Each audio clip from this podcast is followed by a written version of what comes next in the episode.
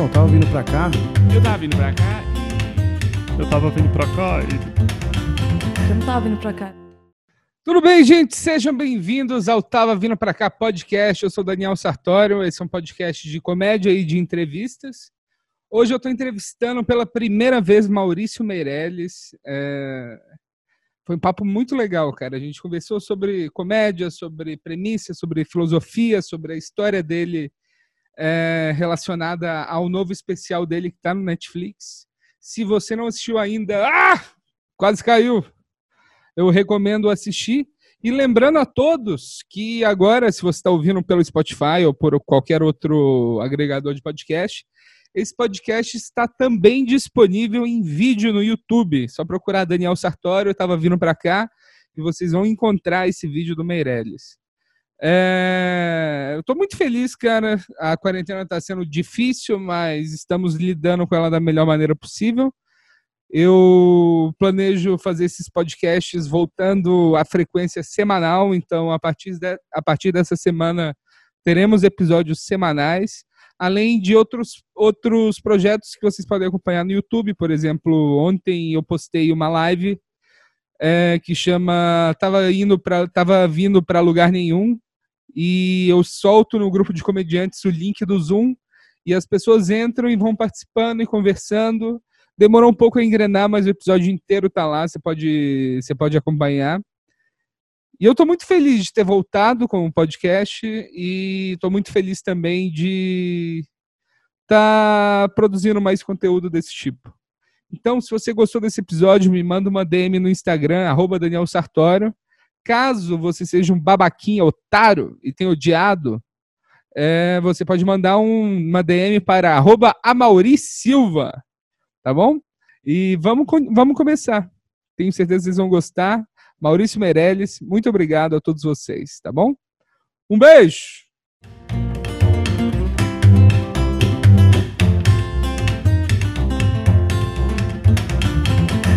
Ah! Muitíssimo então, obrigado. Maurício bora. Meirelles, como é que você tá, cara? Tudo bem?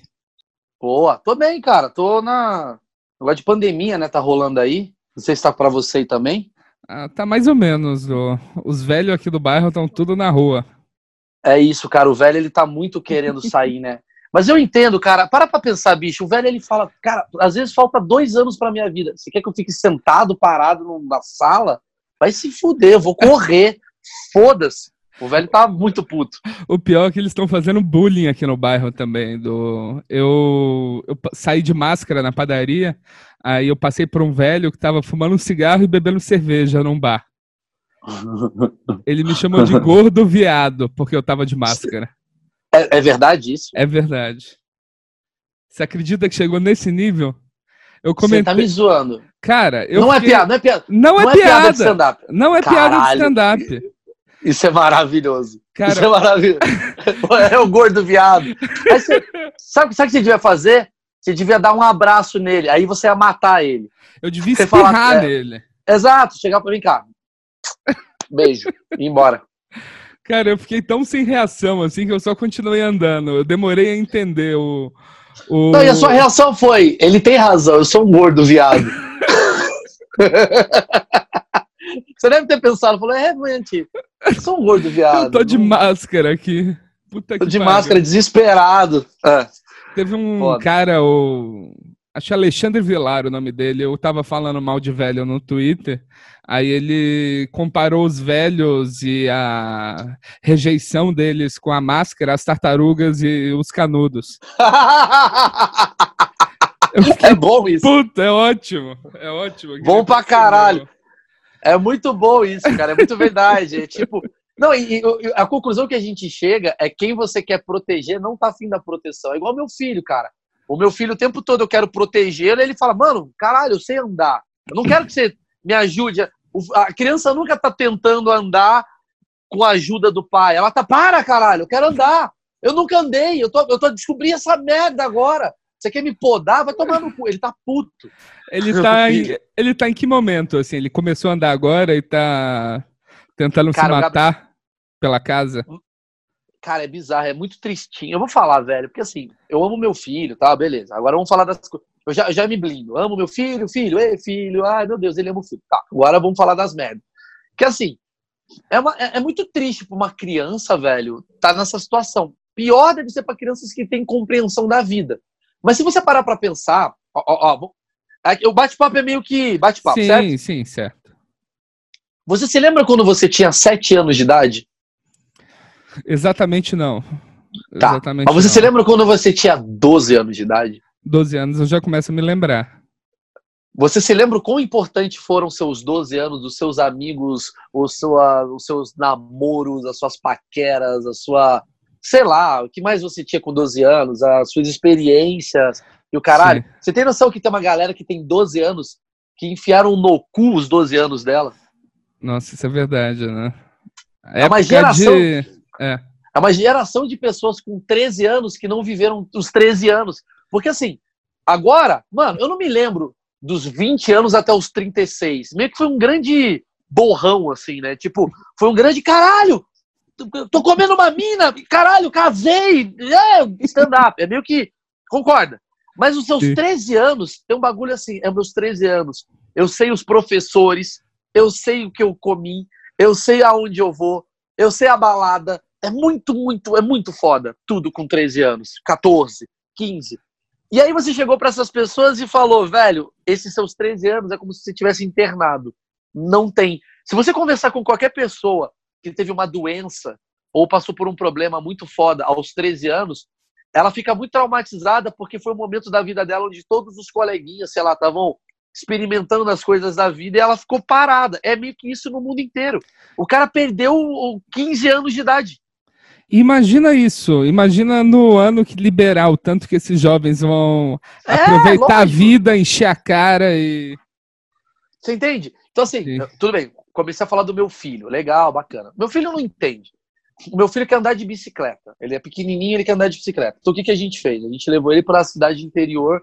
Minha mulher tá lá agora, eu tô sozinho. E foi uma conversa muito legal, certo? Eu vou ficar falando, tá? Não é, Pode ficar era- falando, tá tudo bem. Ou é pra falar de técnicas de stand-up, não é isso? Não, ideia? não, não é, não É, é, isso só mesmo isso. que eu tô fazendo. Tem isso também, tá, tá tudo Tá. certo. Mas vamos lá. Já- eu, eu já tenho um texto pronto, assim, que foi o que aconteceu na minha quarentena. Não tô testando piada com você, eu tô sendo bem, bem fluido. A minha mulher chegou pra mim e falou assim: Maurício, é, eu tô o dia inteiro aqui em casa com você, blá blá blá, é, tô estressada tal. é, eu vou pra. Ela não me pediu permissão, porque a gente não é um casal de 1972. Ela falou: estou indo para São José do Rio Preto com Gabriel e com Uber. Você quer ir comigo? E eu olhei e falei, caralho, eu vou sair da minha casa, que já tá um inferno de uma porrada de coisa, para ir num inferno em outro lugar, ou eu vou ficar sozinho, podendo dormir seis da manhã, tomando um Red Label e não lavando a louça. Aí eu falei, nem fudendo eu vou. E aí a resposta dela foi, que bom. Sacou? Cara, essa, essa quarentena tá sendo difícil para os casais. Eu conheço É uma merda. dois casais que já terminaram, que, tipo, Ah. decidiram começar a quarentena juntos. Eu com a minha namorada, a gente teve essa discussão, se a gente ia passar junto ou separado a quarentena. Por ser um relacion- relacionamento novo, o medo da gente ficar junto o tempo inteiro e se matar é muito grande, né? Sabe qual é a teoria? Quem me falou isso foi o Daniel Zuckerman. Ele me falou uma frase e depois eu falei, puta que pariu. Aí eu entrei num texto mental. Ele falou, devia ser proibido, e eu concordo pra caralho, devia ser proibido você passar a tarde com a pessoa que você gosta. E aí eu comecei a concluir. Porque é o seguinte, para pra pensar. O que é um relacionamento? Um relacionamento é amanhã e à noite. Amanhã é o momento que você acorda ao lado de quem você ama e você planeja. Você acordou, Aí você fala, puta, verdade, puta, hoje eu vou ter que fazer não sei o que no banco, você dá um beijo, toma um café da manhã, mas sua cabeça tá no que você vai fazer. Aí você faz um dia de bosta, porque a tua vida é uma bosta. É uma bosta, você vai ligar pra um cara. Aí à tarde é uma reunião de, de, de eventos de bosta. É o boleto. Nunca é uma coisa legal. É o boleto, toda a correria, tem reunião. Nunca, nunca é legal, não é divertido, não tem uma história.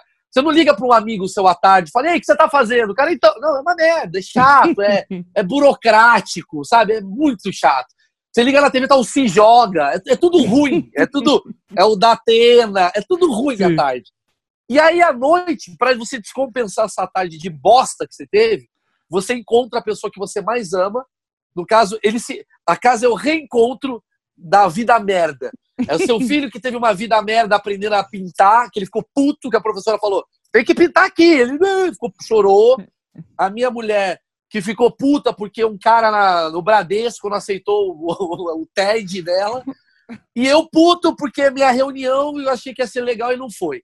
A gente chega à noite em casa, a gente janta, a gente liga a TV ou a internet e a gente curte a nossa liberdade. Então a gente fica, porra, que da hora, vamos transar, vamos, não sei o quê. Se você passa a tarde inteira com essa pessoa, você tá vendo o inferno na sua frente o tempo todo que essa tarde dura. Chega à noite, você não aguenta mais ver essa pessoa. Porque você já pegou. É como se você tivesse. Não sei se você tá entendendo o que eu quero dizer. Eu assim. tô super entendendo. Você pegou, tipo, sabe, você, você, tá, você tá vendo. É como se você fosse ver um Mickey na Disney e antes disso você vê Ramon, que é um guatemateco que fuma o dia inteiro. Ele fala, agora eu sou o Mickey. E você fala, velho, não é o Mickey, é um porra de um cara da Guatemala, caralho. Você tirou a magia do rolê, que era a nossa noite. E aí você se fode. É isso que é a porra de um casamento na quarentena, na minha visão. O, você não deve passar tarde com quem você ama é quase um título de livro. Do... Exatamente. E, e, vem, e vem do mesmo lugar de você não pode ver o seu ídolo sendo uma pessoa comum.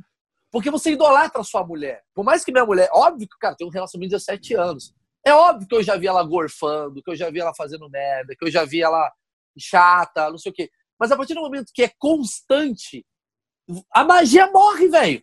E você tem que renovar essa magia. Sabe onde é que eu sinto tesão, Sartori? Eu falei pra minha mulher, eu falei, velho, Emily, porque a galera fala assim, ah, agora que eu estou casado, os caras fazem meme, agora que eu estou casado, estou transando. Mentira! Só transa quem é tarado. Porque você tá com o tempo todo com a sua mina, legal, você vai transar uma vez ou outra. Mas você não tem aquela coisa do puta, que saudade que eu tô de você a ponto de querer transar com você. Então, que novidade que eu quero ter para a gente ficar uma noite inteira se deliciando com uma coisa. Não, você sabe tudo o que aconteceu, tá estressante. Você não tem nada, vai. Ou você transa para relaxar, que é um bagulho meio foda-se a conexão, eu só vou trepar e pau no cu.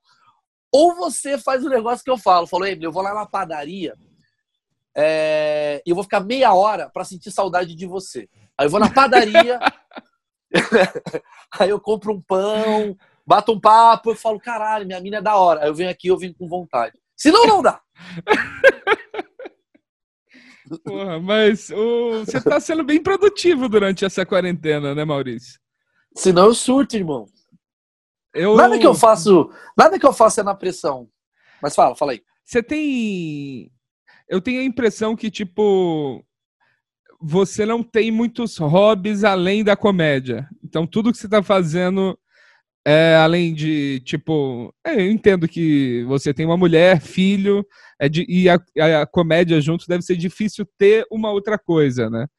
Mas a impressão que você passa é que você é o cara mais produtivo, assim, que eu conheço.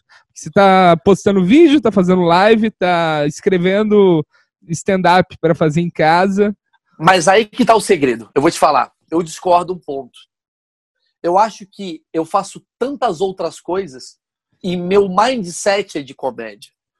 E aí, tudo que eu faço, o meu mindset leva para comédia. Eu não estou parado na frente de um computador. Aliás, eu não faço isso e não sei fazer. Eu não sei pegar um computador e ficar. Vamos lá. É, português é tão burro que eu não sei fazer isso. Eu não gosto. Quer dizer, sei fazer, eu tenho a técnica para fazer isso, mas eu não, eu particularmente não é o lugar da comédia que eu, que eu, que eu, que eu me é, identifiquei. Eu fazia Sim. isso quando eu era, quando eu era, digamos, funcionário do, do Legendários. Então, eu era redator do Legendários, eu tenho que escrever um roteiro. Então, o roteiro vai ter que vir e, e, precisa. Não, né, eu escrevo para Tata Werneck, por exemplo, coisas da, do especialistas da Tata Werneck. Eu faço parte da equipe de redação. Então, eu tenho que pensar em médico. Qual perguntas que eu faria para o médico? Pra, pra, pra, pra, pra. Na quarentena, o que, que eu faço? Muito toco. Eu toco muito, toco muito guitarra, ah, toco muito é violão. Verdade, eu tinha esquecido disso. Não, mas eu faço muito isso. O meu, o meu hobby não é abrir o Word. Meu hobby é pegar um teclado e tentar tocar uma música do Van Halen. Eu faço isso. É o que eu faço. É bizarro o que eu faço. Outro hobby que eu faço é ligar a TV e ver uma série sobre panda. Da puta que pariu, da Guatemala. Só que eu tenho um mindset de comédia. Então eu tô vendo a porra do. do... Eu não vejo Dave Chappelle, eu não fico vendo, eu não, eu não faço isso. Sim. Eu vejo os caras que eu gosto, Dave Chappelle eu gosto, claramente. Mas assim, lançou o solo do Daniel Sartori. Pô, legal, gosto de você. Mas eu não vou assistir, cara, porque eu não quero consumir comédia. Sim.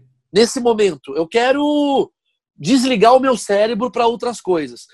E aí eu tô vendo um especial de panda da Guatemala e eu olho e falo, caralho, mano, por que, que fizeram um especial de panda da Guatemala? E aí eu começo a entrar numa vibe que eu falo, como é que foi essa criação desse documentário?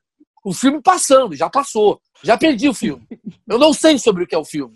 A minha cabeça tá. Será que em algum momento tinha dois caras falando, é isso, panda na Guatemala? Sabe? Aí eu começo a pirar nessas merdas. Quando eu vejo, eu falo, cara, eu tenho um texto.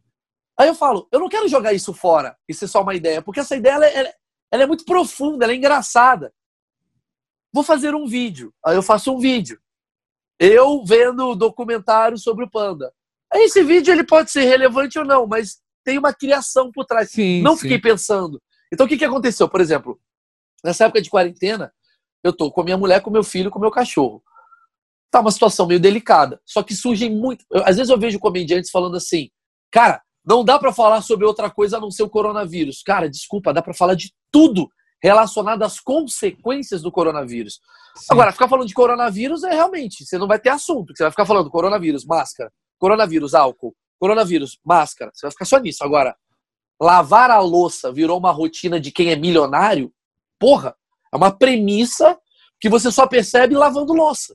Sim. Porque você sim. fala, porra, eu tô rico, que bom, eu tô lavando louça.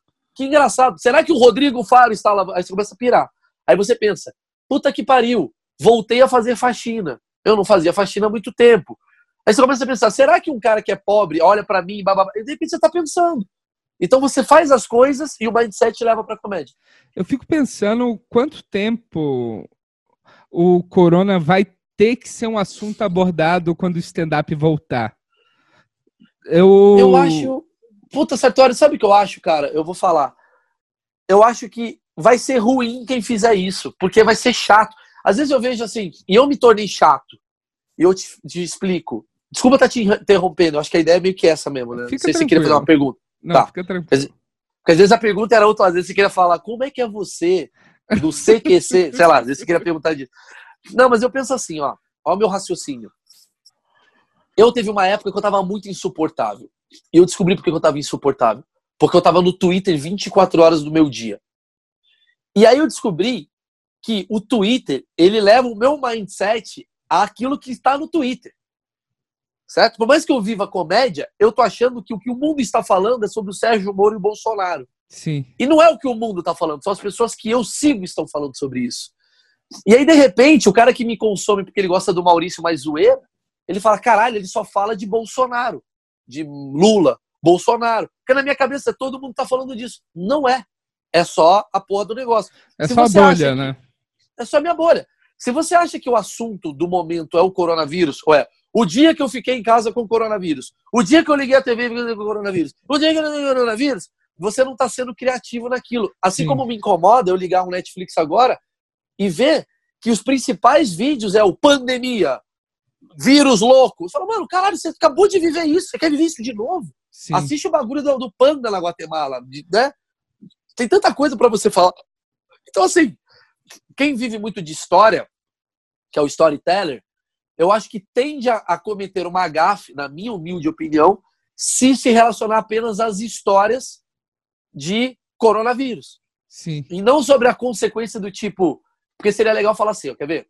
Eu, eu acho que o gatilho pode ser o coronavírus, mas o teu texto, a tua verve, ela é outra coisa. Tipo assim, cara, uma coisa que eu percebi nesse coronavírus foi uma coisa que eu vou fazer o texto do Sartori. Uma coisa que eu vi no coronavírus foi, porra, os velhos não querem ficar em casa. Beleza, isso todo mundo observou. Sim. Agora eu entendo porque meu avô, quando eu era jovem, porque eu tinha um avô, e quando eu tinha a idade, não sei o quê, ele fazia uma coisa com uma mão, pronto, tu saiu. Sim. Mas você tá linkando uma coisa que te serve de gatilho para tu ser um puta storyteller do negócio que não tem nada a ver com o coronavírus especificamente, mas sim com que do caralho a história que o Sartório contou sobre como o avô dele é um filho da puta. Mas foi ligado Sim. a uma coisa que tá no É. momento. E, e aí você cria a identificação na plateia e depois você fala o que você precisa falar. Eu fico, eu fico pensando muito sobre isso. Eu teve uma época que eu comecei a tentar ver comediantes falando sobre como foi fazer comédia após 11 de setembro. Ah, legal. Imagina, tipo, em Nova York, aquela merda Sim. toda. Demorou por volta de, de uma semana para os shows de comédia voltarem a, a existir, né? E era muito quente, né, ainda. É, e muito quente. E era um assunto que, tipo, tava todo mundo saturado, mas os comediantes dizem que eram shows terríveis, porque não tinha como não abordar isso. Porque todo mundo passou por aquela tragédia, todo mundo quer pensar em outra coisa, só que as pessoas não conseguem se identificar com outro assunto. É esse, essa dúvida que eu tenho do que, que, eu vou, do que, que a gente vai encontrar quando tudo isso voltar, Terminar. talvez ano que vem, né? Talvez não, exatamente ano que vem. Mas aí que tá. E aí você vai entender uma. pu- Puta, cara, a gente pode ficar horas conversando. Deixa eu subir o ar aqui que tá, tá frio pra. A gente pode ficar horas conversando. O meu podcast, cara, é muito isso. Sim, Você eu já- adoro seu podcast. O- Ah, mas você já falou que você gosta, né? Você gosta É, então, eu, eu acho muito legal quanto um comediante tão estabelecido como você é, expor fragilidade no podcast da maneira que você expõe, assim. Eu adoro isso, velho. O meu, o, meu, o meu lance é a minha fragilidade. A minha comédia é a minha fragilidade.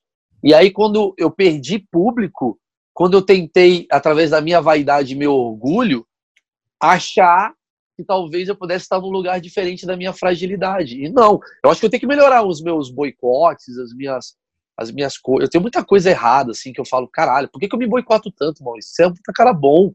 Sou bom. Pelo amor de Deus, eu sei que eu sou bom. Sim. Mas eu não posso achar que eu sou bom a ponto de ser foda. Porque eu não sou foda, porque eu sou bom igual você também é bom. O Sartori é bom, o Ventura é bom, o cara que tá começando agora é bom, só que cada um ainda tá descobrindo a sua mentalização a respeito de você ser bom naquilo. Então, chegou um momento que, e aí eu entendo a arrogância, assim, quando você tá num momento muito foda da tua carreira, te bate um sentimento do tipo, o que eu fizer vai dar certo. E não, cara, é uma porrada atrás da outra. E você tem que ter essa noção. E aí eu abri um podcast porque eu pensei numa coisa. Eu falei, eu tenho que servir de gatilho. Um puta tema do momento, gatilho emocional, mas é um tema que existe. Eu tenho que servir de gatilho emocional para a maioria dos comediantes, não para a minoria. Não para os que são sucedidos, mas sim para os que são fracassados, igual eu sou. Porque eu sou um fracassado. E sou um cara de sucesso, ao mesmo tempo. Porque eu falho pra caralho e eu sou um puta cara que você talvez olhe e fala, mano, o Maurício é um puta cara fudido, que faz show pra 3 mil pessoas e milionário. Ao mesmo tempo eu penso, caralho, eu sou um bosta que não consigo abrir a porra da minha cabeça pra fazer um texto sobre um negócio que eu quero, porque eu tenho que fazer um negócio que não quero. E é a mesma merda, velho. É um bagulho que vai lá. É muito. E aí eu- Ah, assim. Não, é Não, que eu aí- acho que Fala, fala, numa, numa escala menor, assim, por exemplo, a comédia, ela, ela lida muito com o nosso ego e o ego ele ajuda e também atrapalha, né? O... Isso a gente acontece comigo, por exemplo. Tem, tem semanas que eu faço três shows incríveis seguidos. Aí você fica assim, caralho, sou foda, não, nada, nada vai me derrubar. Aí a comédia, você faz um outro show e a comédia já te mostra que, tipo, você não é tão foda assim quanto você acha. É, e é por isso que eu criei uma parada que é meio foda, cara. A, a- a minha relação com o meu podcast, cara, é muito errada ao mesmo tempo. Porque eu não tenho essa coisa de semanal. eu- é a única coisa que eu não posso com uma assiduidade. Eu não, eu não, tenho, eu não sei que dia, é meu, eu não sei que é. Toda segunda às 5 da Eu não sei. Eu não sei, eu realmente não sei. Eu queria até criar um grupo, eu vou até falar isso no meu próximo podcast. Eu queria até criar um grupo no, no- no meu Telegram pra falar, chegou o podcast. Que tipo, é a novidade pro cara aí ver. Porque eu dependo da minha inspiração pra falar as coisas que eu estou sentindo. Eu não quero me forçar. Um, tenho que gravar no podcast. Eu não tenho nada para dizer, eu não quero gravar agora. Eu não quero, não me forcem a falar sobre isso. Eu não quero falar. Eu não então, quero. Mas isso não é tão, não é tão necessário, eu acho, essa assiduidade de ao ponto Depende. Quinta-feira às 19 Depende. horas. Depende do que eu quero. Se meu objetivo é ser rico com o meu podcast, eu tenho que ter uma grade de segunda-feira, 5 da tarde, Sim. porque o patrocinador vai ligar para mim e falar: "E aí, irmão, você não vai postar o desodorante lá que eu paguei e tal?" E eu não quero isso. E eu acho que é o único lugar onde eu tô hoje que eu não quero compromisso porque eu tenho muito compromisso. E a comédia, para mim, ela tem que ter esse ócio, um pouco, tipo, de divagação, de. É, não é. Como é que chama? Despretensão, né? Acho que tem que ter um pouco de despretensão. Talvez eu esteja errado no que eu esteja falando, mas eu, eu, eu analisei o meu podcast como a minha única verdade estabelecida na minha vida. Porque na comédia, eu não sou tão verdadeiro quanto eu sou no meu podcast. Por quê? Porque tem horas que eu penso, eu vou fazer uma piada aqui que pode ir para o YouTube, que pode dar uma merda, que podem me processar, mimimi, injeção de saco. Então eu me dou uma blindada. Mas eu falo, 90% das coisas que eu falo no palco é meio que eu tô querendo falar. Eu criei esse lugar de foda-se o que a Globo pensa, eu vou fazer do meu jeito. O meu podcast, ele é extremamente no espontâneo. Eu ligo ele e assim como eu estou falando com você, eu divago sobre a minha própria existência. E eu falo muito sobre as paradas que eu vivo, que é comédia, de show e caralho. E surgiu tudo porque o dia que eu fiz um show para 1.500 pessoas, sei lá, 2.000 pessoas, eu tava triste. Falei, por que eu tô triste? Comecei a gravar, a coisa foi indo. E as pessoas foram vendo a verdade. Você vê, você vê a verdade do que eu tô falando? Sim, claro. Eu não tô te enganando. Eu não tô querendo pagar de eu sou um bom moço. Pelo contrário, eu sou errado pra caralho. Eu faço muita merda. Eu queria melhorar umas paradas. E aí eu falo uns negócios que a galera fala assim: que legal, eu também. Que legal. E aí o que, que eu criei? Olha só isso, Sartori, que eu tô falando com vocês. Só pra vocês entenderem quem tá ouvindo, sei lá. Hoje é uma terça-feira, certo? Certo. Ontem eu falei, eu tava sozinho, tô sozinho em casa. Minha mulher viajou, meu filho viajou, tô sozinhaço, muito sozinho. E aí eu tava meio triste, assim, à noite.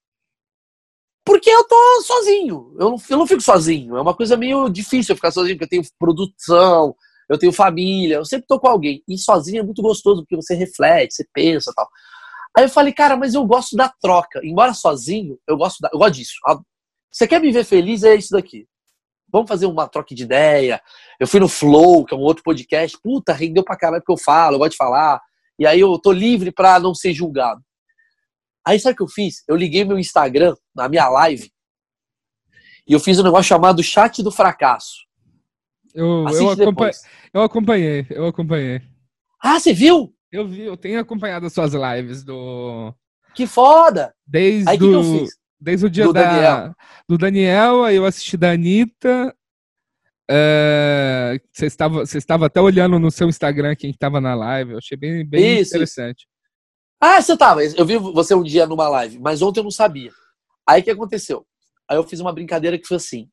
Eu sou realmente um cara muito que fala dos seus problemas, um pouco, deveria falar mais. Eu deveria ser um pouco mais igual o Murilo Couto é. O Murilo Couto, ele simplesmente se joga na merda. Eu tenho um pouco desse lance do Murilo de me falar as merdas, mas eu tenho uma coisa meio do tipo. Eu tenho uma certa vaidade, um certo ego que eu preciso tirar de mim, que é do tipo, foda-se! Foda! Eu, eu queria ser mais foda-se. E eu tô me tornando mais foda-se. Só que eu percebi que a grande graça da vida é que a gente está no momento, num lugar, onde as pessoas elas estão se levando muito a sério. Não sei por qual motivo. Sim. Seja problema pessoal, do passado e tal. Então o que, que eu fiz? Eu abri uma live do fracasso que eu queria pegar pessoas que assumissem seus fracassos. Aí entrou uma gordinha. Tava testando. E ela, eu sou uma fracassada. Eu falei, por quê? Ela falou, porque eu não consigo emagrecer, caralho. Eu achei engraçado. Porque ela falou de verdade. Ela, eu falei, sabe que você não consegue emagrecer? Porque a porra da lasanha é gostosa pra caralho. E você pensa, emagrecer demora, é chato. Ela é verdade. Só que ao mesmo tempo eu pensei, peraí. Mas ela já tem um perfil meio de uma pessoa desconhecida. Eu quero pegar uma gostosa.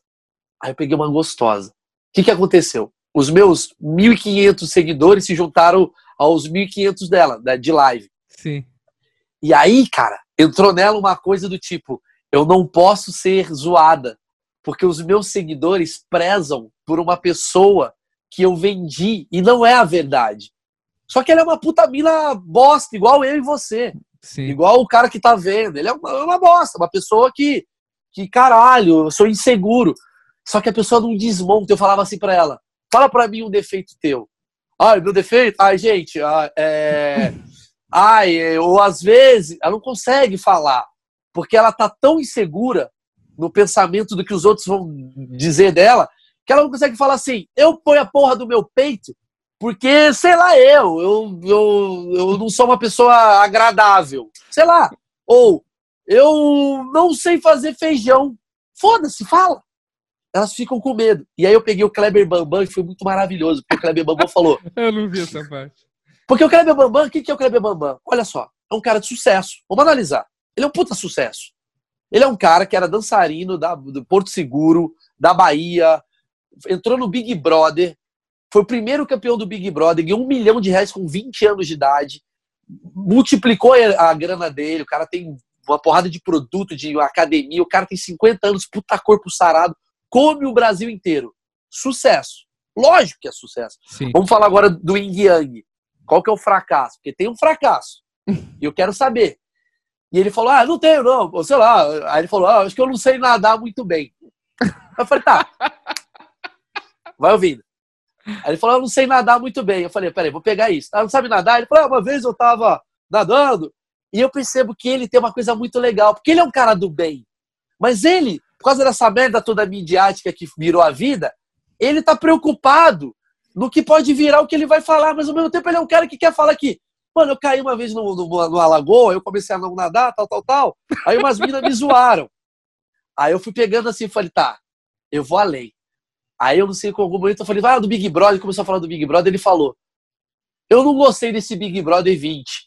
Porque o meu Big Brother foi muito melhor. E ninguém comentou tanto. Aí eu falei, tá aí o teu fracasso, você é um puta ressentido de bosta. E ele começou a rir.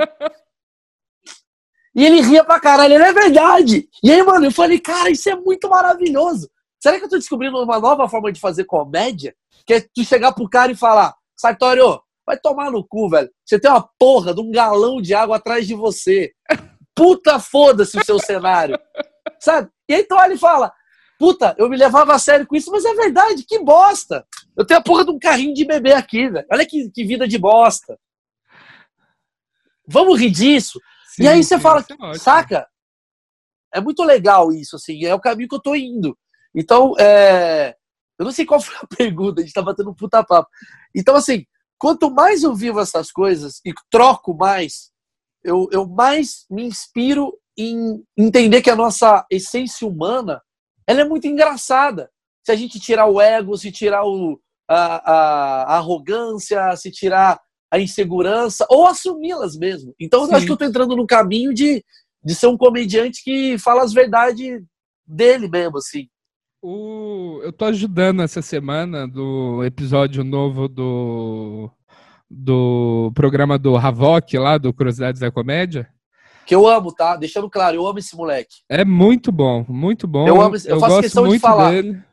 Já que estamos fazendo uma coisa publicamente, privadamente eu falaria isso também, mas publicamente, eu acho que eu preciso falar mais forte, porque eu preciso que as pessoas que gostam do meu trabalho e acompanham stand-up valorizem ao máximo a VOC. É isso que eu peço. Sim. Assim, eu não falaria isso privadamente, porque você já faz isso. Mas tem pessoas que não conhecem. Tem um moleque chamado Alexandre Miranda, do Rio de Janeiro, e ele é uma máquina de amor à comédia. É, uma cara, é um cara apaixonado. A comédia salvou esse moleque de alguma maneira, porque ele é muito apaixonado.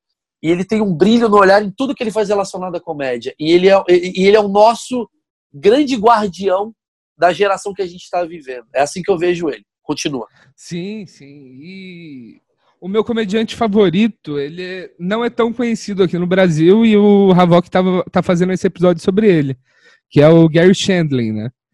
Ah, você... que foda, adoro ele. Cara, você chegou a assistir o documentário dele? Do... Não, não assisti. Ele, ele é um cara que ele sempre usou a comédia, ele sempre baseou a comédia dele em tipo. Com, quanto mais verdadeiro eu for, mais engraçado eu vou ser e mais pessoas vão se identificar com isso. Por isso que eu gosto dele.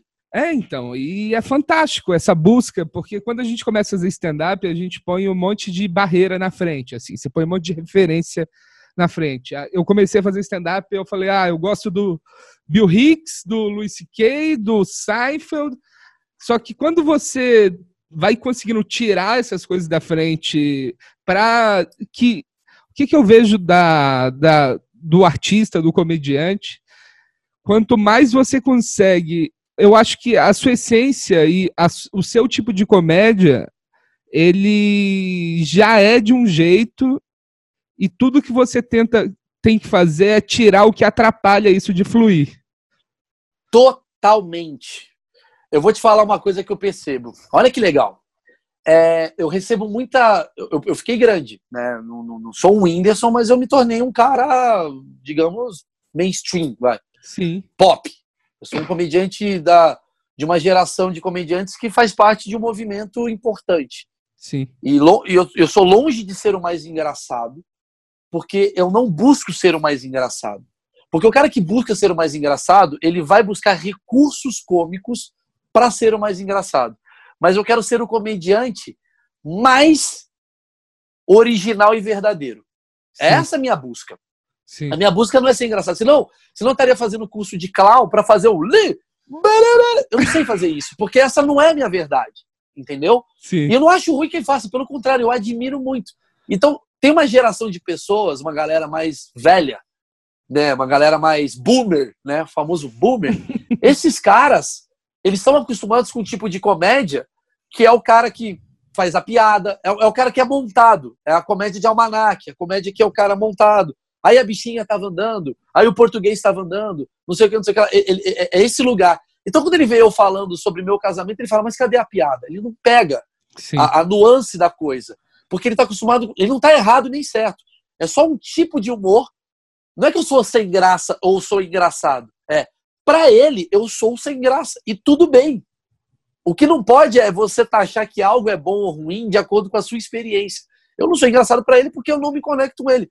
Eu me conecto com o humor sem ser a vontade de ser humor. Eu não gosto dessa coisa, tá faltando punch. Eu não gosto disso. Por que tá faltando punch? Não, não, não, tem que ter, tem que ter piada, tem que ter, tem, tem que ter humor, mas precisa ser o punch de não precisa ser isso.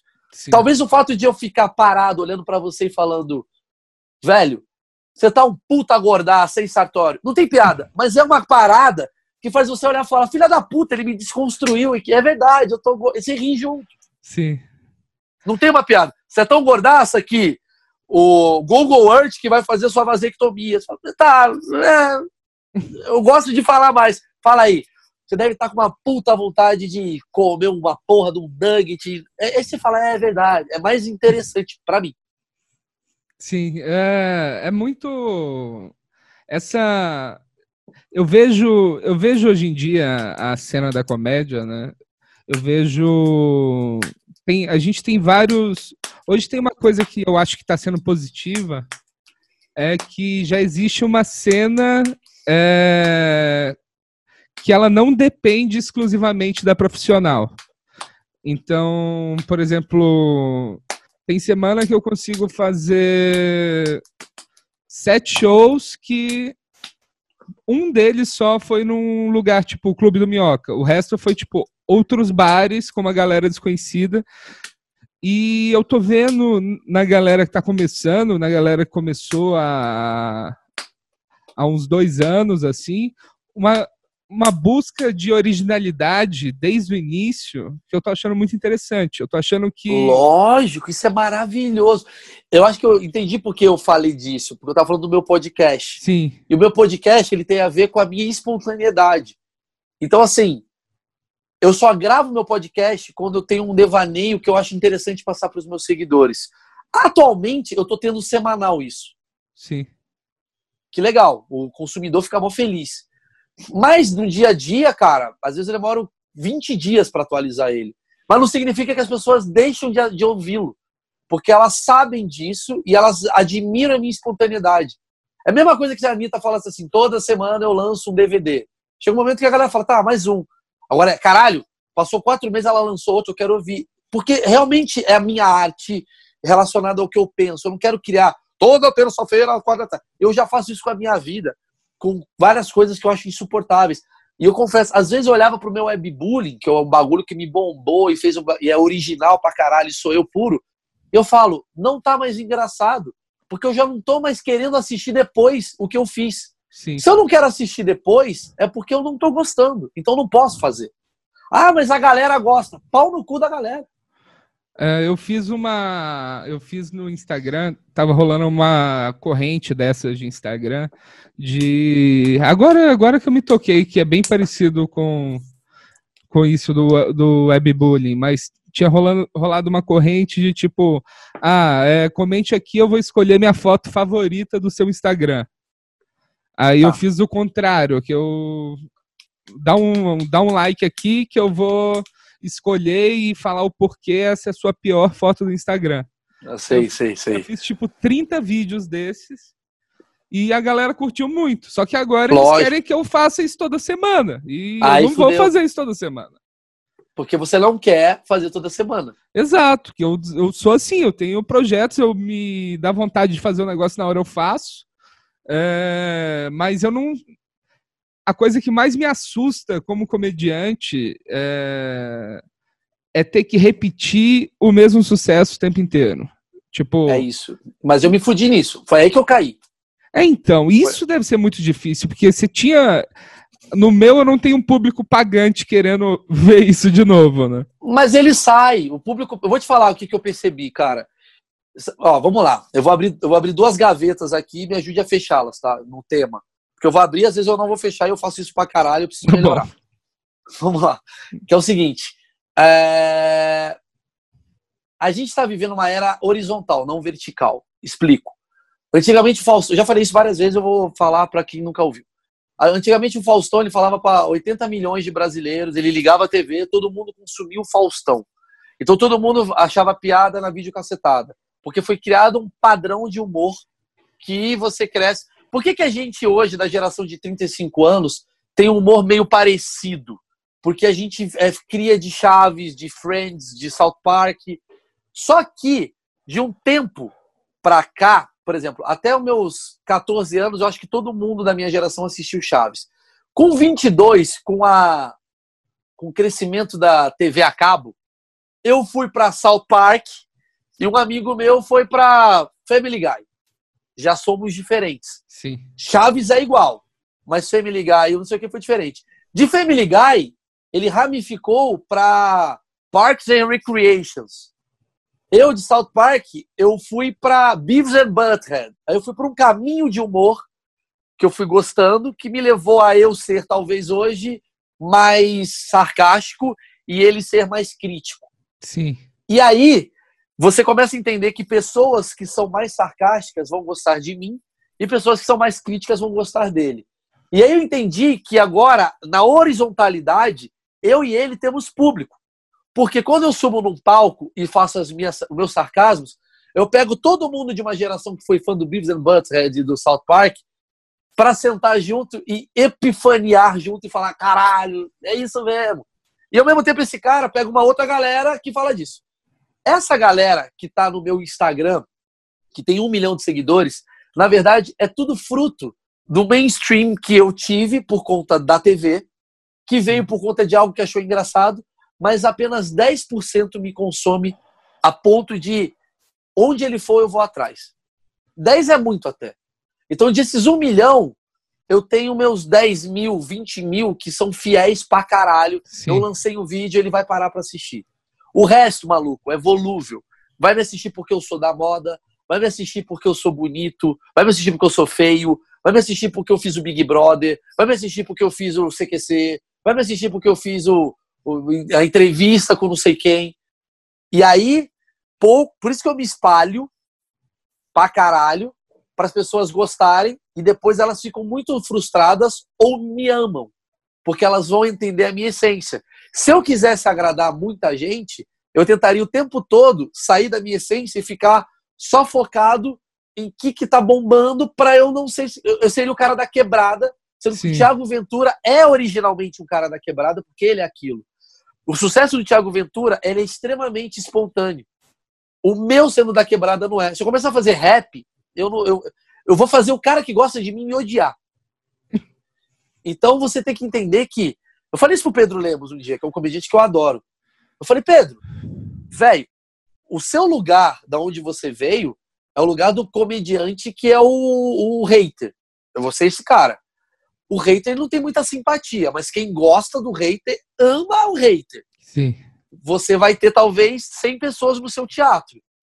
Que quando você criar o manual do hater, eles vão pagar 50 reais no teu livro. E quando você fizer o, o hater, ração para gato do hater, eles vão comprar a ração do gato do hater. Então, use o que você quer ser, velho. Não fica Sim. tentando agradar. E essa é a fórmula que eu uso para minha, minha carreira. E eu peco às vezes, que quando eu falo, caralho, eu tô indo contra aquilo que eu acredito. Aí eu fico nessa dualidade. É uma dualidade. Eu, eu nunca tinha pensado sobre isso. É, quanto maior você fica, acaba que seu nível de rejeição é, ma é maior também, né? Quanto maior você fica, mais você se afasta de você. Velho, é, é, é, é assim. Interessante.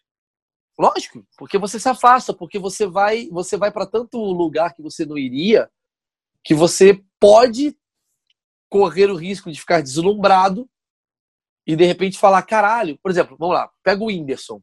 Eu adoro o Whindersson, tá? Eu acho o Whindersson muito bom. Sim. Ele não é no meu, meu humor porque ele veio do Nordeste, ele viveu uma vida pobre. Eu não me conecto nisso com ele, mas eu me conecto em coisas com o Whindersson que eu falo assim: esse filho da puta, ele é genial em alguns raciocínios. Genial, genial mesmo. Eu falo, olha que filha da puta, ele pensou num negócio muito bom com a realidade dele, mas eu não me conecto com a mãe com a cinta. Porque minha mãe nunca teve cinta, minha mãe me tratou de outra forma, entendeu? Sim. E a gente vai, Eu, né? eu, eu, eu compartilho dessa sensação também. Desse- É, mas não significa que ele é ruim. Ele não é a comédia que se identifica comigo. Talvez você goste do meu trampo, Daniel, porque você é um cara que, porra, é meio urbano, você é meio, puta, foda-se, você, você, você ri da piada que eu imito um velho, que você fala, puta, é verdade, os velhos são assim. E o Whindersson olha, às vezes, eu imitando o casamento e fala, caralho, nada a ver, porque meu casamento, aqui na, no Piauí, as pessoas casam e a mulher que, que é submissa e não o marido. Então não me identifico. Embora eu entenda onde o Maurício quer chegar, eu vou rir, mas não vou rir de bater a barriga, eu vou rir de. Foi boa essa piada, porque ele entende, né? Então ele é um cara que trouxe, e ele trouxe espontaneamente, uma massa de pessoas que fala: esse cara é igual a mim. Porque o Brasil é o Whindersson. O Brasil é o pobre fudido que quer crescer, que vai no, no na festa junina e, e, tá com vontade de comer. As coisas que ele fala são muito legais. Eu vejo, falo que legal. E aí, de repente, esse cara fica milionário e aí o Neymar chama ele para ir para Paris. Se ele faz um texto falando de puta, foi a primeira vez que eu fui para Paris, eu tô mal feliz e não sei o que dizer lá, o cara ainda tá conectado com ele. Se ele fala, velho, é muito foda quando você toma uma Chandon, perdeu. Sim, perdeu. É, isso deve ser. Isso deve ser realmente. Eu, eu acho uma pena assim, que o Whindersson ele não participa ativamente da cena. Eu acho que a cena. Eu acho que ele participa, ele não participa, ele participa de outra forma. Ele divulgou o meu especial sem eu pedir. Sim, sabe? isso é muito legal. Isso é muito generoso e fez esse moleque crescer mais ainda, porque ele não é um cara que tá ali, tipo assim, ele não é um cara que está na comédia. Eu queria muito bater um papo com o Whindersson. Eu queria, eu queria muito bater um papo com o Whindersson. Eu queria fazer o meu podcast com o Whindersson, mas eu acho que ele vai rejeitar porque ele vai achar que é. Ah, quer ganhar dinheiro com o meu nome. Eu não sei. Eu, eu, tô, eu tô erradaço. Porque ele me parece um menino muito bom. E eu não quero, talvez, pedir um favor pro. Eu não, eu não quero entrevistar o Whindersson para pedir. Um, como se fosse assim: você dá view e eu quero te entrevistar. Não! Eu quero entrevistar Sim. o Whindersson exatamente porque eu sei o lugar onde ele tá. Sabe onde é que é o lugar que o Whindersson tá? Ele quer ser respeitado pelos comediantes, cara. Esse é o lugar que ele tá. E ele é respeitado mais ou menos, porque eu respeito, o Murilo Couto respeita, o Ventura respeita, mas tem uma galera que é o cara que gosta do Bill Burr, chato. Às vezes você, talvez, às vezes o outro cara que fala, ah, o que ele faz não é stand-up. E é pra caralho. Não, eu Tá acho ligado? que o que ele faz é, é stand-up, sim. Eu só Mas acho tem gente que. Mas tem gente que tem. Tem, Tem muita gente que que tem isso, tem, com certeza. É. Igual a galera falava pra mim, ah, webbullying é fácil. Tá, mano, não é fácil. É uma outra coisa de comédia que eu tô fazendo. Não significa Sim. que eu sou um mau comediante porque eu não tô de terno e gravado falando, "Ó, Denver é frio. É a minha forma de fazer comédia, caralho. Sabe? Então, assim, é, eu valorizo isso e às vezes eu acho que ele deve ter. Se eu bater um papo com ele, é que envolve muita coisa. Talvez eu abra ele de um jeito que talvez ele não queira se abrir. E ele falar, meu, eu fico com uma puta depressão quando minha piada não funciona. E essa merda vai sair no UOL e ele não quer isso. Sim. Então ele não consegue ser tão verdadeiro. Sim. Então quando ele não consegue ser tão verdadeiro, a comédia começa a fugir. E aí fudeu. Exato. E, e o, o que eu falei desse negócio dele não participar da cena, o que eu digo não é nem a respeito eu acho ele tendo mais contato com comediantes e assistir mais shows e estar tá junto com a galera e ver o processo de todo mundo. O Bill Burr ele fala um negócio que eu acho muito legal que ele ele se mantém nos clubes, principalmente porque ele quer ver o que, que a galera jovem está fazendo piada sobre.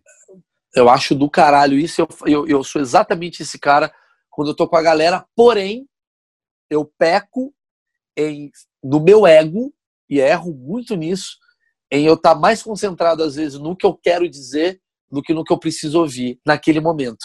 Sim. É, e é erro meu, é erro. Assim, eu, eu, eu tenho uma tendência, às vezes, a acreditar muito na minha parada e não ser movimentado por tendências externas para que isso não me, não me atrapalhe ou me desmotive. Porque eu tenho uma insegurança muito grande também.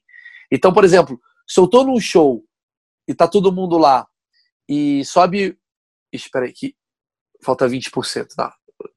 Fudeu aqui, você tá me vendo? Tá. Tô te vendo. Se eu tô no show de comédia, é, de stand-up, e aí sobe o Daniel Sartório, eu, eu, eu vou, eu vou para fazer um texto sobre desodorante. Escrevi sobre desodorante. Você sobe no palco e fala buceta, pau, buceta, buceta, buceta, a galera tá cagando de rir, automaticamente vai entrar um gatilho em mim que vai falar assim, velho, você vai ter que falar putaria. E aí, automaticamente, eu demovo a vontade de fazer aquilo que eu queria falar para tentar meio que fazer a coisa acontecer. Isso acontecia muito comigo. Hoje eu já tô Sim. meio cagando. Porque a grande comédia é quando você se liberta dessas coisas. Você fala, velho, se eu for mal, foda-se. O Di Lopes me ensinou isso. Adoro o Di. Ele fala, foda-se. Você não precisa se preocupar. Mas como eu vim de um mainstream, eu fui muito pressionado a talvez ser o cara que vai ser o melhor da noite. Sim, né? sim, sim. Tem essa pressão com certeza, né? E é uma merda, porque quem entende comédia entende que não tem o melhor da noite. Entende que tem quatro caras ali que estão soltando os seus demônios, às vezes, rindo. Tem um que você vai se identificar que é o gordo, outro você vai se identificar que é o casado, outro você vai se identificar que é o que pega a mulher. E aí tem uma breve comparação que às vezes te incomoda. Então eu prefiro, às vezes, não assistir, não é nem por por inveja do material do cara, não. É mais por auto boicote aquilo que eu quero apresentar. Então eu preciso estar confiante em eu quero fazer aquilo que eu quero. Eu vou subir no palco com a confiança. E eu acho, eu acho que às vezes eu estou no lugar de não ter tanta confiança, às vezes, porque atualmente eu estou bem confiante. Tá mais depois do especial da Netflix, que foi uma porrada para mim. Sim. Mas, as, mas às vezes eu tô com uma breve desconfiança, principalmente quando eu tô testando material, sabe? Que eu falo, caralho, eu vou fazer um texto sobre aborto aqui agora.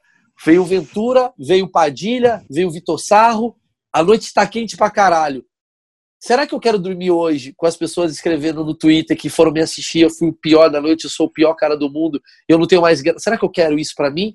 Ou será que eu quero me provar por causa de algum momento emocional que eu preciso ir bem hoje pra caralho? Porque eu quero apagar da minha memória dois shows ruins do, do dois dias atrás, entendeu? Então, tem isso também que influencia. Caramba, isso, isso é uma coisa que afeta todos nós, né, cara? O, eu, eu parei de, por exemplo, compartilhar ideias de texto que eu vou fazer com os comediantes antes. Porque se qualquer. Se eu tenho uma reação que não seja a que eu estou esperando. Ah, sim! Eu não gosto também. É. Porque, tipo assim, eu vou contar essa daqui, ó. Eu, que o Moro e o Bolsonaro não sei o quê, porque a, a, mulher dele tem chifre. Aí o cara fala assim, oi? Aí você fala, ah, fudeu, eu não vou, não vou ele não entendeu. Exato, já destrói sua confiança. Você tá Lógico. esperando que a pessoa morra de rir, né? Lógico. Por isso que eu falo, são coisas que afetam, cara. É... Mas também tem uma outra coisa também. O que, que eu gosto muito de fazer quando eu estou numa fase criativa meio, meio complicada, eu gosto de pegar, por exemplo, um cara que eu acho foda, que é o Bill Burr, eu ponho o especial dele e falo, que foda, ele subiu no palco e tá falando sobre racismo, que ele é um pouco racista, sem nenhum medo de falar isso, blá, blá, blá, blá, blá, blá, porque ele usou esse argumento, esse argumento. Tô confiante para eu também fazer isso. Sim, sim, sim. Isso com certeza é. O, esse último, esse especial seu do Netflix, a gente pode falar um pouco sobre ele também. Vambora. É, foi uma mudança muito grande sua de material e de, e de fase de, como comediante artista.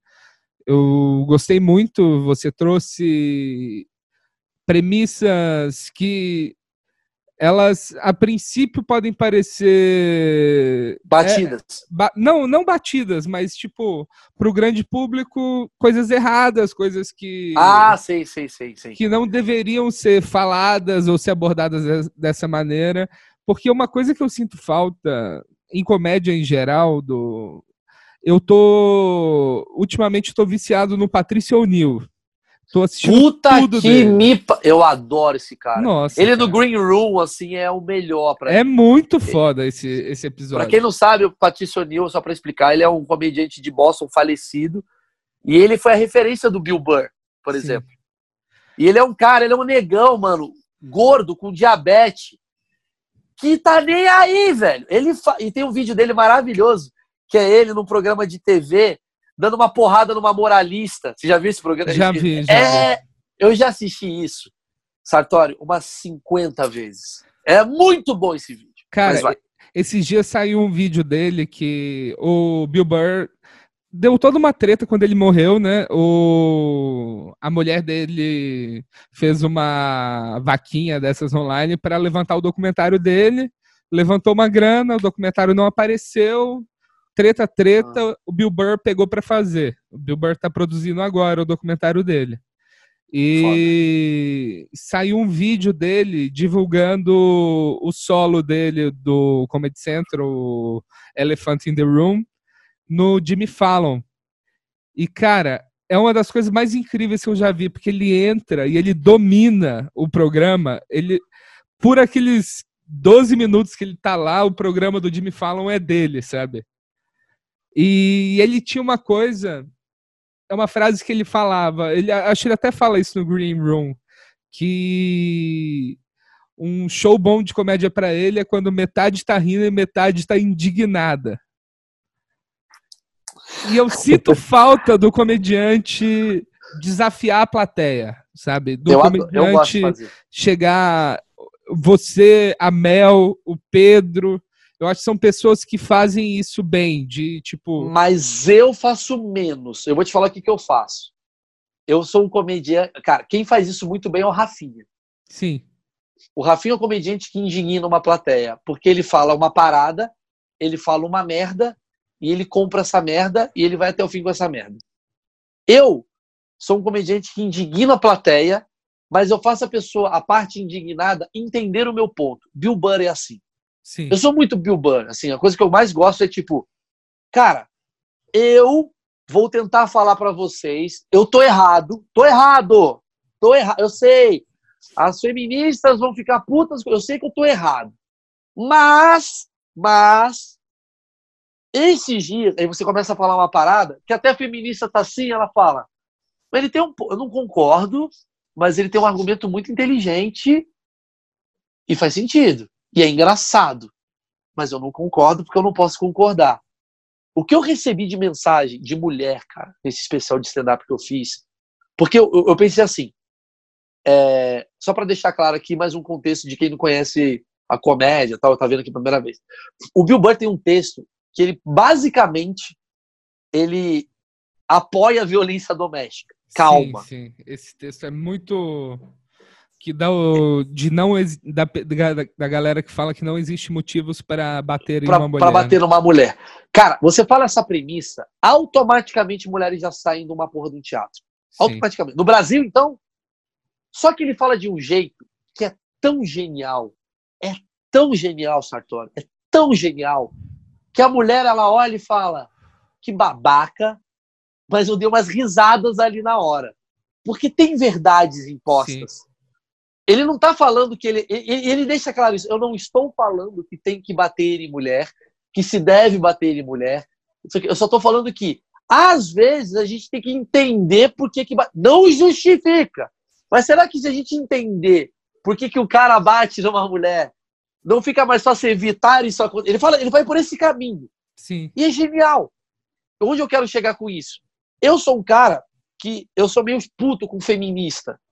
Não feminista, mulher que quer o dinheiro igual do salário, mas a feminista que perde o tempo dela discutindo se se tem que chamar a Pablo Vittar de A ou O. Falo, sério, é essa discussão que você tem?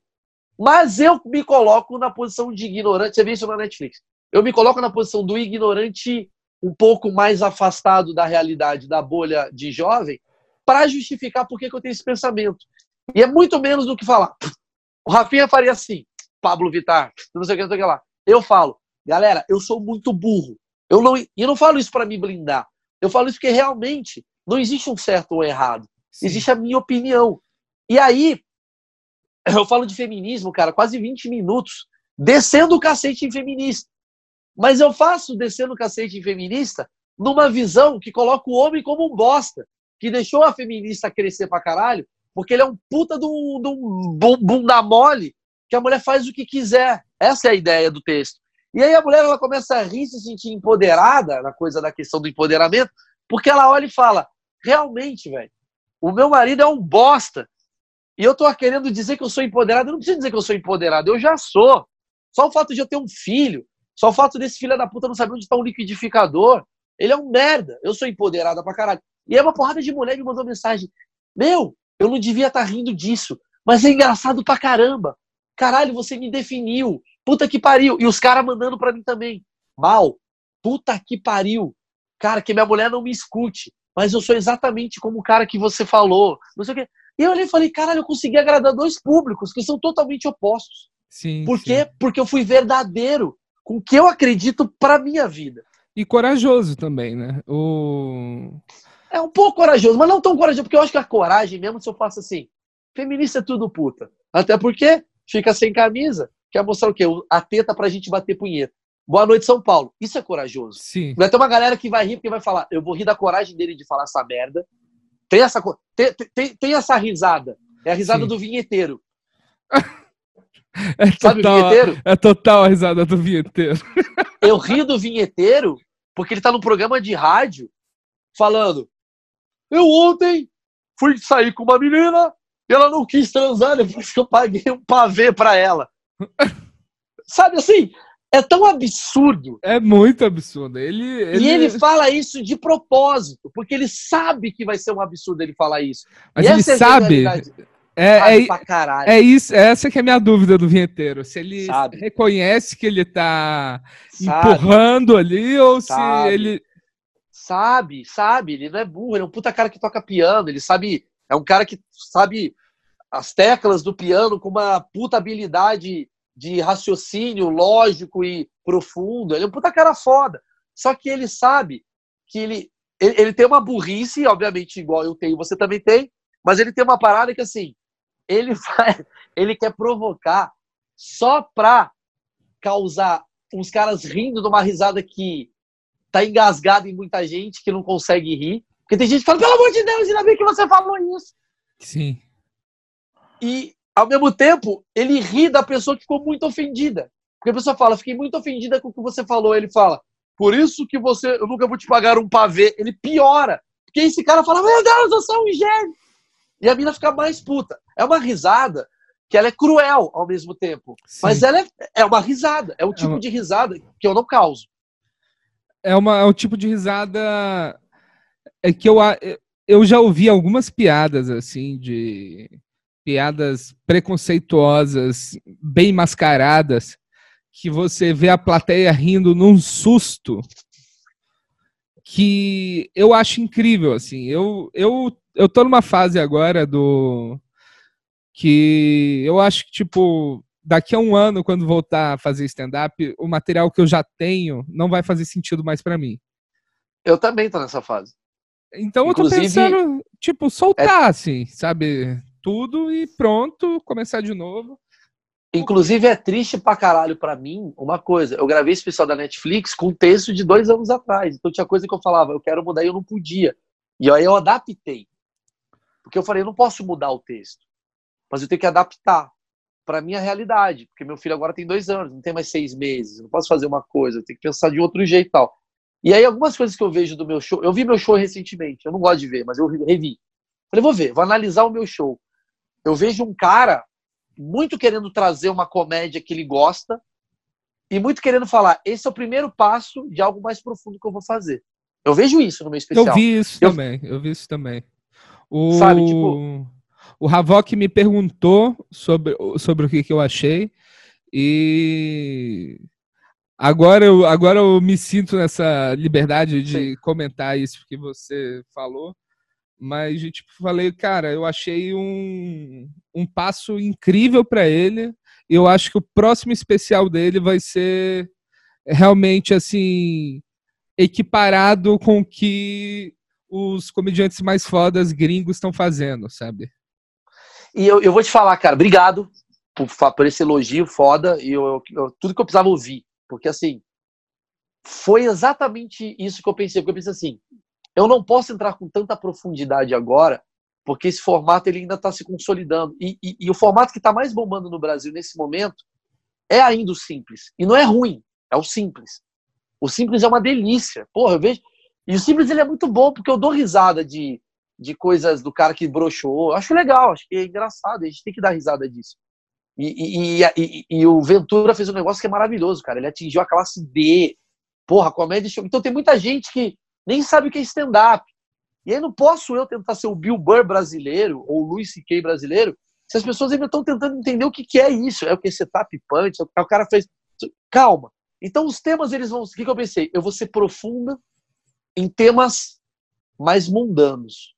Então eu vou falar de uma coisa muito mundana, que é ter filho, que eu já vi mil comediantes falando, mas eu vou ser profundo em ter filho. Eu vou falar de casamento, que é o tema, porra, a mulher casada é o básico, e eu vou ser profundo nesse tema. Eu vou ser profundo no internet, com profundidade. O próximo solo, talvez eu seja profundo com é, aborto, que é um Sim. tema que não é mundano, ou eu quero ser profundo com. Eu tenho um texto que eu amo, cara, que é o texto que eu mais amei que eu fiz esse ano. Que quem entendeu riu pra caralho. E quem tá no rolê ainda do stand-up. Eu, eu, fiz para tentar entender quem é essa galera, essa polarização. Uma galera escreveu, nossa, que sem graça. Eu entendi, porque acharam sem graça. E tem uma galera que falou, mano, isso é incrível. E é o texto que eu falo sobre a minha idade mental. Que é um por que, que ele não é engraçado para muita gente? Porque ele não é um tema corriqueiro, não é um questionamento de pessoas. Casamento é um questionamento, então ele Sim. passa a ser um tema mais simples de você aprofundar. -se. Esse tema que eu fiz, ele é só profundo. Ele não tem o, ele não tem a, a, a, a simplicidade para depois eu me aprofundar. Ele é só profundo. Porque eu estou criticando a minha idade mental, que eu falo, caralho, eu tenho 36 anos mas a minha idade mental às vezes é de 45, às vezes é de 12, e você é feliz no lugar que tem a idade mental da sua, da sua vida. Eu vou falando umas paradas que é muito profunda. Teve gente que falou é o melhor texto que eu já vi no stand-up nacional. E teve gente que falou assim, velho, prefiro muito mais o, o Whindersson. E tudo e, bem. E tudo bem, tudo bem. Eu acho que a comédia brasileira ela está evoluindo e eu a audiência vai começar a evoluir também. Eu tô vendo, eu fiquei muito curioso quando vocês fizeram todo esse movimento que infelizmente foi cancelado Broadway. de trazer, não, Broadway e de trazer o Gaffigan para cá. Ô, ô, Daniel, eu vou, ter ah. que, eu vou ter que botar o carregador aqui, porque tá com 3%, tá? Ah, beleza, vai, sem problema. Vai foder seu áudio? Ah, não, tudo bem. Tá. Tava falando que eu achei muito ah, o Jim Gaffigan. Quando o Jim Gaffigan, vocês anunciaram o Jim Gaffigan, eu, eu, assim como você, eu sou publicitário, né? Eu ainda não consegui largar isso completamente. Mas eu tô vendo muito, muita gente de publicidade assim que assiste, por exemplo, o Joe Rogan. Quando o Rafinha foi no Joe Rogan, uma galera veio comentar assim: caralho, você viu lá quem foi no Joe Rogan? Eu assisto toda semana, não sei o quê. E eu acho que existe uma galera que tá assistindo muito comediante gringo, ainda tá com aquela atitude de pau no cu de falar assim, não vou no stand-up brasileiro, Mas eu acho que ano que vem, cara, tem duas coisas que eu vejo que eu acho que podem ajudar o stand-up ano que vem. Primeiro, o fim da quarentena, e o segundo vai ser Seinfeld no Netflix, a série. Eu acho que uhum. pode gerar novamente essa curiosidade sobre o que é o stand-up. É o público que eu chamo meio do público choque de cultura, sabe? Puta, mas sim, o público choque de cultura é um público que não gosta de mim, por exemplo. Então, mas ele não gosta da imagem que ele acha que, que eles acham que você tem. Exatamente. Eu acho que é isso. E eu acho que eles têm essa imagem do stand-up brasileiro todo. Sim. E que à medida que alguém quebrar essa barreira, vai trazer um público novo para o stand-up que que está acompanhando isso, que já tem uma consciência para comédia mais, mais atual mundialmente e que eu acho que pode ser uma revolução boa, assim. Eu espero que seja. Você tem que entender uma coisa que eu demorei para entender, que é qual aplauso que você quer. Essa é a, essa é a questão. Qual risada que você quer? Márcio Balas me falou isso. Qual riso você quer? Às vezes eu vejo uns bolsominions. Eu odeio Meirelles. Eu falo, graças a Deus. Assim como vejo os petistas, eu odeio, graças a Deus. Eu não gosto do cara que gosta do choque de cultura não gostar de mim, porque o choque de cultura está muito ligado a mim. Sim. O cara do Porta dos Fundos não gostar de mim, também não gosto, porque está muito ligado a mim. O Daniel Zuckerman também está muito ligado a mim. Esse é o meu, o meu, o meu, o meu é, o meu epicentro, né? O meu epicentro, é, eu não sou um cara popular, eu não sou um cara que vai fazer piada que o Leonardo do sertanejo vai cagar de rir, porque eu não tenho essas qualidades né, de, de, de, sertanejo, caralho. Mas eu sou um cara que faz um cara bem urbano entender e o cara que tem referência tal. Por exemplo, existe o pau no cuzismo dos caras acharem que comédia stand-up é ruim brasileira, assim como existe o meu pau no cuzismo de achar que bandas de rock brasileira não são tão boas quanto as bandas de rock gringa. E são melhores, inclusive. Só que quando tem um show de uma banda de rock no Brasil, eu não pago 50 pau para assistir. Sim.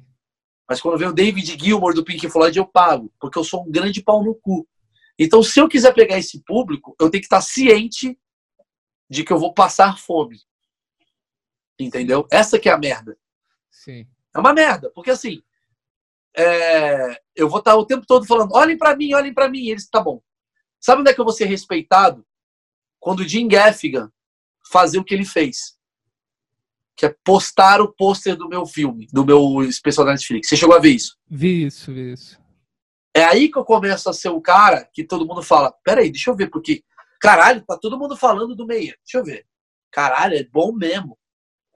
É isso. Quando você tem uma chancela Entendi. Sacou? Ao invés de, tipo, focar nisso, focar no. Focar nessa galera, focar. Ao invés de focar nessa galera, focar no todo. E é. quando estiverem falando de você o suficiente, essa galera vai tentar te ouvir de novo. Jim, eu abri o show pro Jim Gaffigan. É legal pro meu ego, mas vamos jogar real. É um bando de cara que vai estar tá assim, ó. Sim, é um show difícil. É o, Muito. É o que eu imaginei, cara. Eu, eu tava pensando, tipo. Meu medo era esse show não ser legal pro Jim Gaffigan. Porque se ele não fosse legal pro Jim Gaffigan, ele fosse lá pro Bill Burr, pro, pro Lu e falasse assim, gente, não vão fazer show no Brasil. Galera não fala inglês, não entende, lota teatro, mas é uma bosta. Esse Exatamente. era meu medo. Esse Porque, era meu medo. E é isso que eu tentei fazer o possível para chegar para os meus colegas comediantes e falar: por mais que você saiba quem eu sou, ri pra caralho do meu e do dele. Para ele também não chegar lá e falar: os comediantes brasileiros são muito ruins, eu arrebentei. Não é. Caralho, o moleque foi lá e arrebentou, e eu fui lá e a galera entendeu tudo e eu arrebentei. Quero ir de novo. Sim. Vocês têm que conhecer o Rabin, Bill Burr. É isso que eu quero trazer. Exato. Entendeu? É, é, porque senão sabe o que a gente vira? a gente vira aquela banda que abre pro Rolling Stones. Sempre é uma banda que os caras querem, empurrar, a gravadora quer empurrar. Rolling Stones. Aí a, a Warner Brasil quer empurrar os Mamelucos, que é uma banda do Ceará. A banda é boazinha. Mas você não tá com tesão de ver a banda. Você tá esperando o Rolling Stones. Você toma uma cerveja, você fica meio, ah, legal. Você não sai dali, vai no Spotify, Mamelucos. Não, você tá... A menos que seja uma porrada. Que tu fala, uou, caralho, esses caras... Aí eu quero consumir a obra desses caras. Mas enquanto não tiver um endosso do Mick Jagger falando Mamelucos é uma das coisas mais legais que eu já vi, o Paulo Cozinho vai ficar, nossa, é brasileiro, não vou ver. É, isso com certeza, né? É aquilo do do que tem em todo livro de comediante de que você tem que ser bom ao ponto de não conseguirem te ignorar, né? Exato. E aí tem uma parada que é o seguinte, meio que quase para finalizar, que é tem uma galera que ama comédia stand-up e eles são simples. E eles só estão assim, só me faz rir. E aí você fica na sua dualidade do tipo, tá, cara, mas eu não quero te fazer rir com essas piadas que você gosta. Sim. Porque essas piadas que você gosta, elas são legais, mas elas não são tão legais assim daqui a pouco. Porque elas são legais, mas já foi. A sogra já não tem mais graça, porque não tem identificação da piada da sogra. Você vai rir porque tem um. Tem um você vai rir porque tem uma mecânica que vai fazer você rir. Porque, ah, minha, não sei o quê, tão ruim, parecia a minha sogra. Aí você vê um moleque de 22 anos rindo de piada de sogra, você fala, ele só tá rindo porque ele tá querendo rir, porque ele é legal, porque ele tá no ambiente que ele tá bebendo a cerveja. Mas no fundo, no fundo, ele pensa, mas minha sogra é legal, caralho. Não é ruim a sogra. Então, posso trazer para vocês, pessoas que gostam muito dessa comédia simples, algo um pouquinho mais rebuscado, sem ser pau no cu? E aí eu fiz uma especial de comédia Netflix. Ótimo. Porque eu sei que os sartórios da vida, não você, porque você é comediante, mas os sartórios, o cara qualificado, o cara crítico, o cara não sei o quê, vai falar: ai, Maurício Meirelles na Netflix, eu não vou assistir essa moça. Deve ser uma merda. Ele não vai assistir. E vai ter um cara que vai falar: assiste que é engraçado. Ele, não é. Assi não, ele não vai assistir.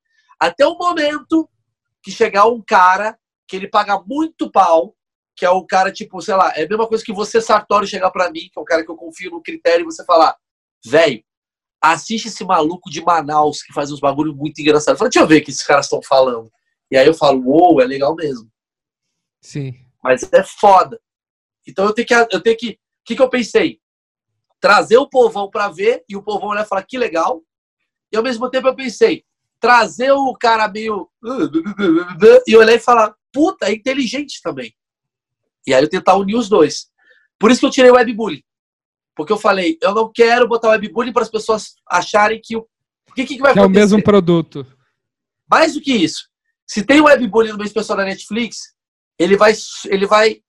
O webbullying, só para você saber, no meu show, ele é a parte mais sem graça. Mas é o quadro mais divertido que tem no YouTube que eu faço. Sim. Mas no meu show, é uma decepção às vezes. Porque eu vou, faço um texto tão porrada, mas tão porrada, que eu me preocupo em fazer o texto porrada e ser legal, que na hora do webbullying tem aquela expectativa da, da, da TV, do caralho, que fala, ah, eu gostei do texto, o webbullying tem que ser legal. O cara meio que fica meio decepcionado. E aí, o que, que eu pensei? Se eu faço um webbullying muito épico, que eu iria fazer no Netflix, porque eu sei fazer, as pessoas iam comentar, mano, tem que assistir o Maurício Meirelles como é que é o especial? Ah, ele entra no computador, ele vai falar essa parte. Sim. E aí ele já tem isso no YouTube. É. Vai lá ver no YouTube. Eu não preciso mostrar isso no Netflix. Talvez eu poderia mostrar para o mundo inteiro. Poderia ter sido bom. Porque talvez o mundo inteiro poderia olhar para mim e falar, mano, ele faz um negócio muito diferente. Tá, mas eu acho que eu tenho que fazer isso como um produto. E não como o meu especial de comédia. Porque as pessoas aqui do Brasil iriam olhar para o meu especial de comédia e falar: é a mesma coisa que eu vi. As pessoas iam ficar focadas no webbullying e esquecer todo o texto que eu falei, porque agora elas apresentam assim. Você tem que assistir. A galera fala, aquele cara lá do webbullying. Não, não. Ele faz uns textos sobre filho que é muito engraçado. Aí a pessoa fala, texto sobre filho Meirelles? E aí vem e gosta. Porra, do é caralho. Foi o que eu pensei. Do caralho, eu acho, eu acho que você conseguiu, cara. Eu gostei muito do especial. É, recomendar a todos os ouvintes aqui que não assistiram ainda, assistirem, talvez até novamente. É, te agradecer também aqui, Mal, por esse papo. É, gostei muito. Acho que foi uma. tem muita coisa aqui que a gente não conversou, isso fica para uma próxima. Vamos mas- fazer outra depois? Vamos fazer, gostei muito, cara. Porque eu Muito- gosto, cara. Eu, eu me sinto. Eu me sinto. Sei lá, eu me sinto vivo, tá ligado? Eu, assim, às vezes eu tenho um problema que me atrapalhou muito, que foi eu ter ficado dentro de um camarim sozinho, fazendo show pra. Mano, eu explodi, eu falei, vou aproveitar agora, porque, caralho, eu não sei amanhã. Eu até brinco com o Di, cara. O Di é muito. meu- Eu gosto muito do Di Lopes, cara. Eu gosto muito Sim. mesmo dele. Independente de texto, de comédia, do humor negro, não importa. A pessoa Di é uma pessoa que eu gosto muito. Eu converso direto com ele, cara. E, e eu brinco com ele que eu falo assim, cara, a nossa carreira é muito foda, né? Que a gente faz um negócio, a gente. Ele é do Quatro Amigos. É o cara mais estourado. Aí ele, puta, fiz um vídeo sobre super-herói. E aí tem uma galera que fala, eu quero ver o cara do super-herói, eu quero ver o cara do super-herói, eu quero ver o cara do super-herói, até o momento que ele faz a piada com deficiente mental. E aí ele volta pro zero. E, ele, e aí, quando você tem a comédia e você vira uma bolha que você explode, você fala, eu preciso aproveitar isso agora que eu sei que daqui a pouquinho eu vou perder. Porque eu vou fazer uma merda, eu vou falar uma parada que a galera não vai gostar, a Tata Werneck vai brigar comigo por causa de um texto que eu fiz, a Tata Werneck não, porra, sempre que eu pensei na Tata, mas assim, a Sônia Abrão vai botar e me crucificar na TV porque eu fui babaca, porque eu sou grande e o caralho, e eu vou voltar, então tem que aproveitar agora, então consequentemente eu fiquei muito sozinho e eu perdi a troca. Então quando, por exemplo, eu faço meu solo lá no Renaissance, eu adoro ter gente que abre, porque eu chego antes e fico batendo papo com os caras. Sim. Eu ouço o Lucas Ramos, que eu adoro, Lucas. Você já foi muito lá no meu, né, às vezes ali, tipo, meio que, meio que vai bater papo mesmo. Sim, sim. O outro lá que vai muito, o Amauri, que é um menino também que é muito legal. Silva. o Amauri é legal pro caralho. É, ele é curioso. E, e- e eu não ponho ele pra baixo, porque ele não é o cara. Pelo contrário, mano, eu sou muito acessível com quem gosta de comédia. O Arthur Petri, que é outro cara que adora comédia, tá ali. Pedro Lemos. Então é um bagulho do tipo, ouve a minha visão, Sartório. Caralho, Sartório tem outra, que legal. Então a gente tá falando sobre, sobre mente humana e não sobre. Olha meu texto. Não quero falar do olha o meu texto. Não quero. Olha como eu sou genial. Não, não é isso. É. é velho, eu tô com puta cagaço. Por quê? Porque eu acho que hoje eu vou errar a piada. Não sei por quê. Por causa disso e disso. Ah, relaxa, pensa assim. E aí a gente vai criando é, conexões. Sim. Você gosta muito mais do meu trabalho hoje porque você tá mais conectado comigo, entendeu? Com certeza. Com certeza. É isso. Porra, cara, do É isso, meu irmão. Muito obrigado, viu? É, Valeu. Vou fazer mais então depois. Vamos fazer mais. Você ouviu até aqui, me manda, me manda no Aqui. Instagram, arroba Daniel Sartório, escrito Mameluco. Tá bom? Mameluco. Boa. Valeu, gente. Muito obrigado. E até o próximo É, episódio. Vou almoçar. Foda-se. 5 da tarde. Tchau. Então, tava vindo pra cá, Eu tava vindo pra cá. Eu tava vindo pra cá e Eu não tava vindo pra cá.